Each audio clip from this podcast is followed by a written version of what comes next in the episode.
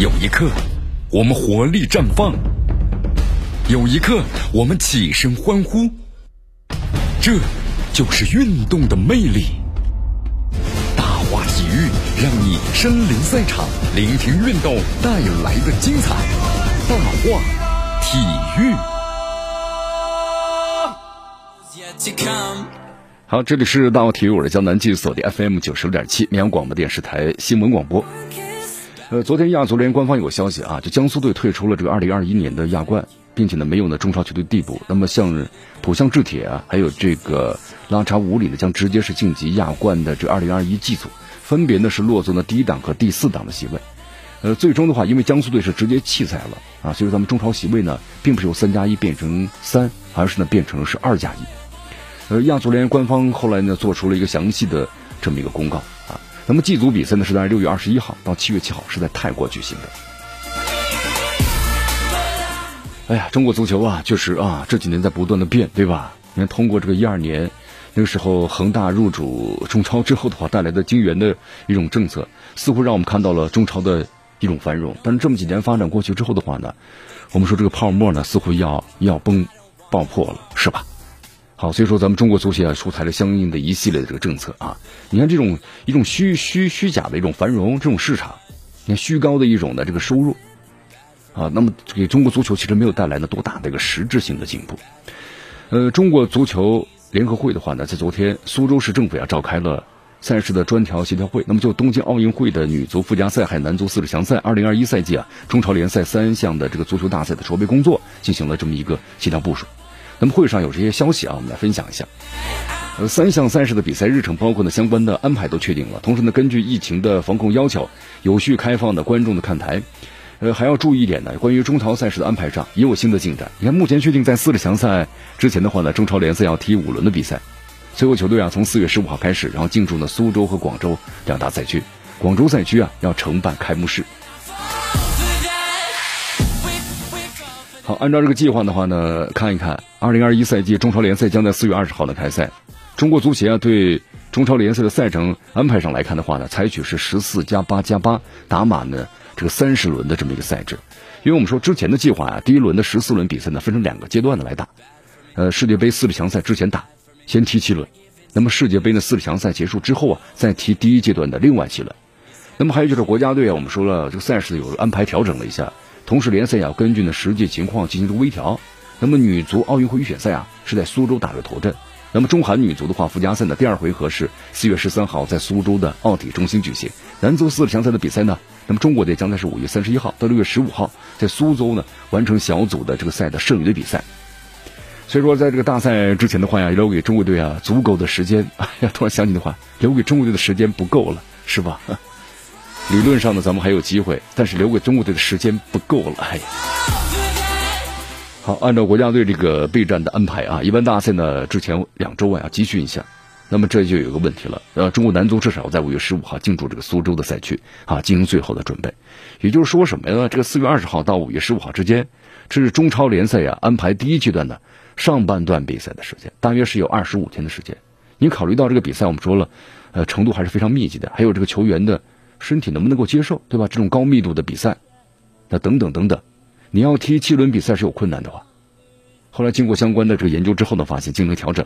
目前的安排是二零赛二一赛季啊，中超联赛第一阶段的首阶段的比赛先踢五轮，那么世界杯四十强赛啊结束之后，完成的第一阶段的九轮的这个比赛，啊，因为现在这个安排呢，国家队是四月三号完成在上海的集训之后呢，马上返回呢。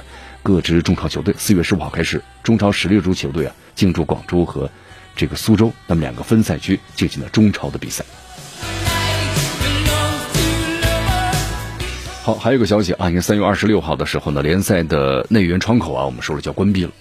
那中国足协和职业联盟筹备组啊，就在三月二十六号呢啊关闭窗口之后要公布，那么三级联赛啊准入俱乐部的相关的情况，哪些俱乐部那么可能就要被这个除名了，对吧？你不符合这要求了，也没有提交相关的资料。那么根据了解的话，中国足协有可能会在三月二十号到二十三号之间呢，择日公布三级联赛俱乐部的准入情况啊。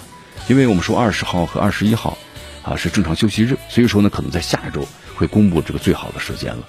那么另外根据了解啊，杭州呢已经是退出了二零这个二一赛季啊中甲联赛呢分赛区的申请。那么接下来像这个梅州赛区、还有武汉赛区和大连赛区呢有望承办是二零二一赛季的中甲联赛。呃，杭州市呢退出承办中甲联赛呢，其实有一个情况，就是可能浙江队啊会递补进入二零二一赛季的中超，因为从这个目前情况来看的话呀，常州雄狮还有浙江两支球队呢，他们递补中超应该是没有什么悬念了。江苏队和金门虎呀，肯定是无缘的本赛季的中超联赛了。就还有点呢，将要说一下，关注一下，就二零二一赛季啊中超联赛开幕式就定在广州进行，目前揭幕战呢有了相关的方案，就是正常的头尾安排。广州队啊，也就恒咱们以前的恒大，那么对阵的浙江队是一个方案，广州队啊对阵山东泰山是另外一个方案。组织者当然就希望说开幕式的竞争啊激烈一些，对吧？你激烈才能够吸引呢更多的这个观众来关注。好，根据了解的话，目前像广州赛区的承办工作都已经开启了，比如酒店呢、增补的灯光啊，相关的这个准备工作都紧锣密鼓的进行当中。比如说像这个花都体育场的灯光改革工作啊，都已经开始了，而且各个的训练场呢和比赛场地的草坪，现在呢也都在维护之中，这让我们一起期待着吧。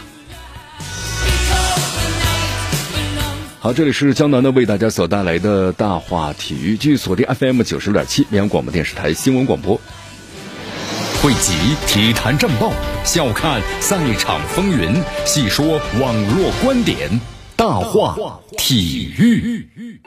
好，这里是大话体育，继续锁定 FM 九十点七，继续关注我们的节目啊。呃，同时还有个消息跟大家分享一下，就这个东京奥运会女足亚洲区预选赛附加赛啊，我们说了，原来呢本来是在就去年三月份开始，但因为新冠疫情呢，一年的四次推迟了，对吧？一年当中，呃，后来终于确定是在今年的四月八号和十三号。那么首回合四月八号呢是到韩国，就是高阳体育场进行。那么十三号呢回到咱们中国的苏州。你要么说咱们中国女足的话呢，已经一年多的时间没有正式比赛过了。那么韩国女足呀，去年十月份和韩国的二十岁女足国家青年队啊打过两场比赛，两战的全胜，看来势头还是不错啊。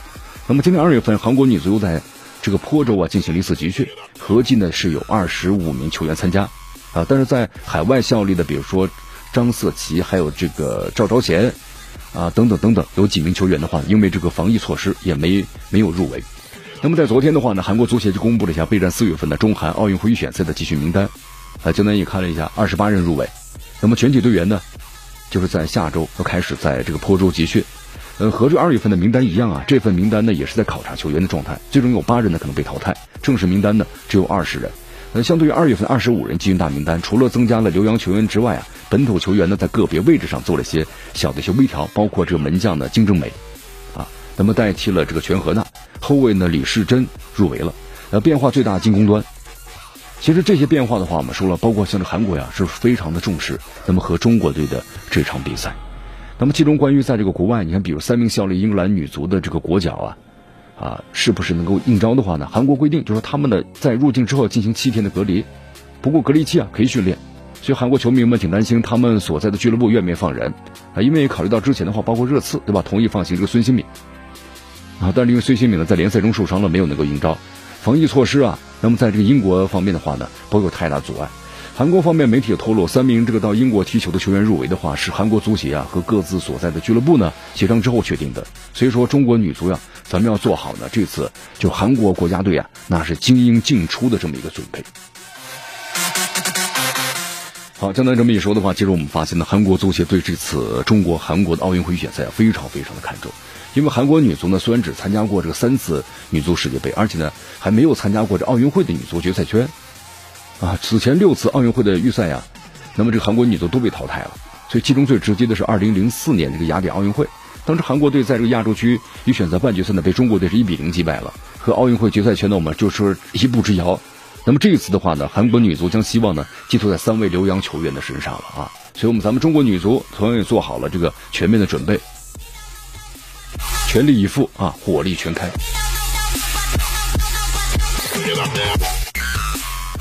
好，这里是江南的为大家所带来的大话题啊，继续关注我们的节目。我们再来介绍一位这个球员王毅。说起王毅的话呢，咱们中国球迷印象最深的，那么对这个王毅啊，印象就是尤文尤文图斯啊，这个梯队的队长，真的吗？真的啊。那么现在的话呢，上个赛季其实他已经回国了，在这个申花预备队啊在效力啊。据说这位球员非常厉害，除了门将，他什么位置都能打。咱们介绍一下吧，这个王毅啊，这名球员的话呢，他是出生在意大利的阿尔巴，祖籍呢是在浙江的丽水青田，属于是这个华侨的三代了，已经是。呃，在二零一九年八月的时候恢复了中国国籍，司职的是右后卫，但其实啊，他可以打这个前锋、打前腰都没问题，还打这个边前卫，多个位置，除了门将不打以外。啊，您记者采访当中呢，这王毅告诉记者，小的时候啊，确实踢过前锋的，后来在尤文呃第二、第三年的时候呢，梯队主教练觉得他更适合踢边路，所以把他改造成了这个边后卫。呃，大家都知道啊，意大利呢比较出名的就是后卫嘛，防守比较好。他他练的最多的也是防守。那么在这个新员见面会上，王毅告诉记者，接下来呢，具体踢什么位置就看崔指导的安排了。他说我会按照他的这要求努力去做的。呃，这王毅他为什么喜欢踢足球呢？是他哥王宇的影响之下喜欢足球的。那么这王毅，我们说他是出生在呢这个都灵北部的小镇的阿尔巴啊，当地呢，那后来加入球队训练的。七岁的时候啊，他们全家搬到了都灵。那么一年之后的话呢，他又加盟了这个尤文的少年足球队，然后在十二岁的时候呢，就加入到尤文的十四岁的梯队，出任前锋的或者是前腰，在少年联赛中啊进球还是不少的。好了，接下来在一二一三赛季啊，代表尤文的十五岁就参加了意大利的这个十五岁的这个联赛，打进了十一个球。当时他是球队这个副队长，他表示自己的偶像呢，除了皮耶罗，还有这个马尔基西奥，还说希望呢和小马哥一起啊为尤文踢球。不过在接受媒体采访的时候，他称自己呢最喜欢的球员呢是这个杰拉德。好，继续回到江南为大家所带来的大话体育，继续锁定 FM 九十六点七绵阳广播电视台新闻广播。呃，刚才为大家介绍了一下王毅啊，我们说王毅这位球员的话呢，看来在这个意大利确实还是很有这个踢球的前赋，对吧？虽然很年少，但是我们说的进入了这个主力队了。你看后来升级到这个十六岁球队之后啊，王毅的位置发生变化了，踢了这个右后卫啊，依旧是球队的主力。呃，同时号称的这个新的帕多因，呃，在此后个赛季啊，他代表尤文的十七岁球队啊踢了二十二场比赛，同时还入选了意大利呢十七岁的国少队。呃，在这个十九岁球队他加入之后的话呢，失去了位置，虽然报了名，但是当时的主帅啊格罗索没有给他任何机会。那么再之后，他租借去了这个呃卡皮尔的十九岁青年队，在这里带上队长的袖标，位置提前了啊，就前提回到了中场，不过呢变成了是边前卫。在十九岁联赛之中，二十场比赛啊打进了一个球。租借期满之后的话呢，王毅就没有回到尤文了，而是加盟了当时这个意大利的乙级球队普罗切维利，呃，十九岁的这个梯队。那么同时在赛季啊，一度的话呢是球队的主力，就是在赛季初的时候。后来的话呢，只能够出任这个替补了。那么这个赛季呢，踢了十七场比赛，没有取得进球。然后在二零一七年夏天，当时已经成年的王毅啊，加盟了意大利的球队啊，呃，就是丁级球队了。甲乙丙丁了，又往下降了。就是波尔格塞西亚是球队的半主力，踢了十九场比赛，但是没有进球。赛季结束之后的话呢，也没有和俱乐部呀继续续约。那么我们说，原本的话，王毅的第一选择是在意大利发展，那最终的话呢，还是回到了国内啊。那么在二零一九年一月的时候啊，当时棕榈客家杯国际足球邀请赛啊，在梅州举行。王毅当时作为世信的球员呢，身着三号球衣代表呢，身足出战啊。此后的话，一直跟随呢，申足就十九岁的梯队啊，一直在训练。然后在今年去年一九年下半年的时候呢，他往申花队就预备队啊试训。当年八月份的时候呢，恢复了中国国籍，拿到了中国的身份证。不过呢，错过了转会的窗口，没有能够报名。呃，去年申花的蓝白争霸赛啊，他代表呢白队参赛。那么在今年的话呀，崔康熙把他上就是调到了这个一队了。呃，王毅说：“我从小就知道申花呢是氛围最好的俱乐部，主场球迷呢非常的这个专业。他说我作为这个专业球员的话呢，也会努力通过训练学习回报呢教练的信任，希望能够在这个赛季啊，那么达到大家的要求。”呃，这里江南要说一下啊，其实，在二零一五年呢，王毅回国的时候啊，他就表示要进入国家队的是自己的目标，为中国踢球，为是我的心愿之一。他说我的父母亲、母亲和祖母，啊，祖父母都是中国人。他说表示在家里啊。他说的是青田话，晚餐那是中餐。父母呢从小教育他，他是一个中国人啊。对于中国的一切，他都在我的血液里头。